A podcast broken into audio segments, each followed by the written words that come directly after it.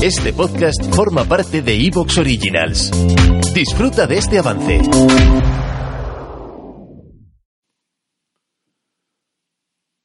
Bajo un árbol, en el bosque, un zorro y un gato hablaban.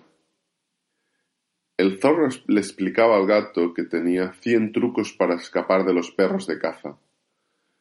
El gato se quedó maravillado porque decía que él solo conocía una forma de escapar. Su única técnica era subir hasta la copa del árbol. El zorro le decía que no, que él tenía en su bolsa de trucos centenares de ellos y que podía elegir cualquiera para escapar de miles de formas. El gato estaba maravillado y le pidió por favor al zorro que le, que le enseñase alguno de esos trucos que tenía. El zorro le dijo que quizá en el futuro le podría enseñar alguno. En ese momento eh, los perros de caza llegaron a donde estaban el zorro y el gato. El gato inmediatamente subió corriendo de un salto a la copa del árbol y el zorro quedó pensando en cuál de las formas elegir para escapar. Mientras lo pensaba, los perros de caza le hicieron trizas. Esto es lo que dice una muy vieja fábula de Sopo, la fábula del zorro y el gato, escrita hace 2700, 2800 años, y que probablemente es la forma más antigua de expresión de lo que posteriormente se ha llamado como paralización por análisis. La paralización por análisis es un fenómeno que afecta tanto a las personas como a las organizaciones. Afecta en el deporte y afecta sobre todo en el mundo de la economía y de la empresa.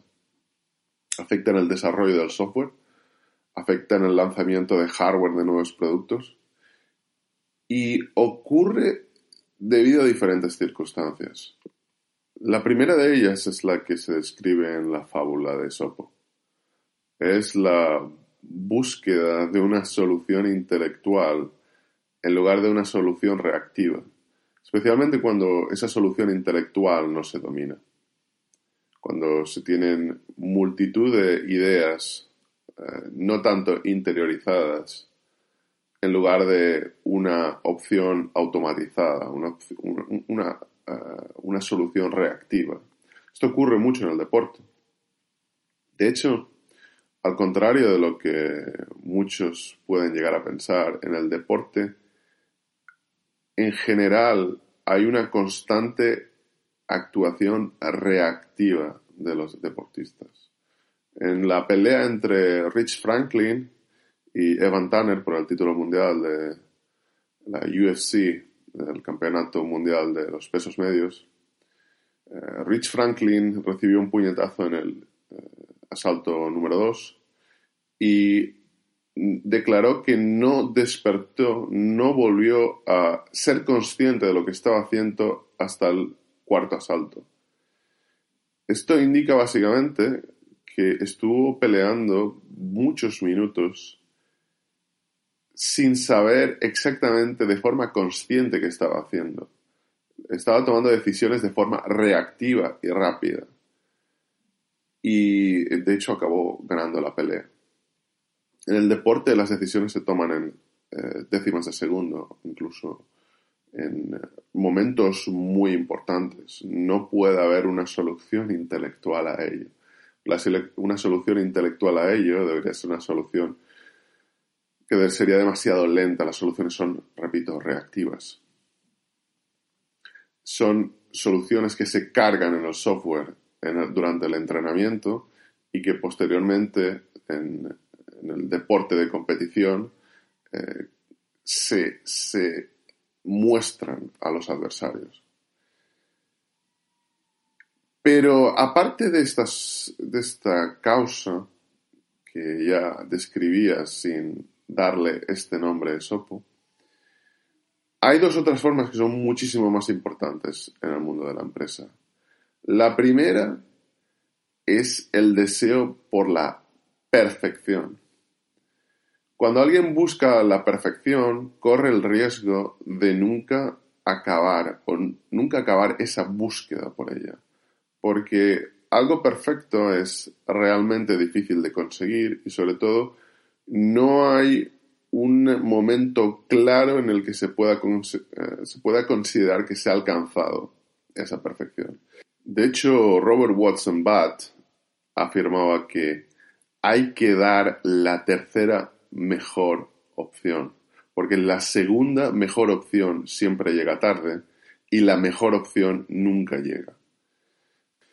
Es así que decenas de grandes empresas quedan empantanadas en el desarrollo de software, pasa mucho, en el mundo de videojuegos, cuando se estima que un desarrollo no ha alcanzado la calidad adecuada o tiene demasiados errores o se podría mejorar. Siempre se necesita de alguien que ponga fin a ese ciclo y que estime que la solución subóptima necesaria se ha alcanzado y no se puede seguir perdiendo tiempo y recursos. El factor tiempo es fundamental. El factor tiempo es tan fundamental que otra de las razones de esta paralización por análisis podría ser la que ejemplifica Kodak. Kodak inventó la máquina de fotografías, la, cámara fotográfica digital. Sin embargo, llegó tarde a la transición. Llegó tarde a la transición a la, fotografía digital desde la analógica porque dominaba de forma aplastante el negocio de las películas y el revelado.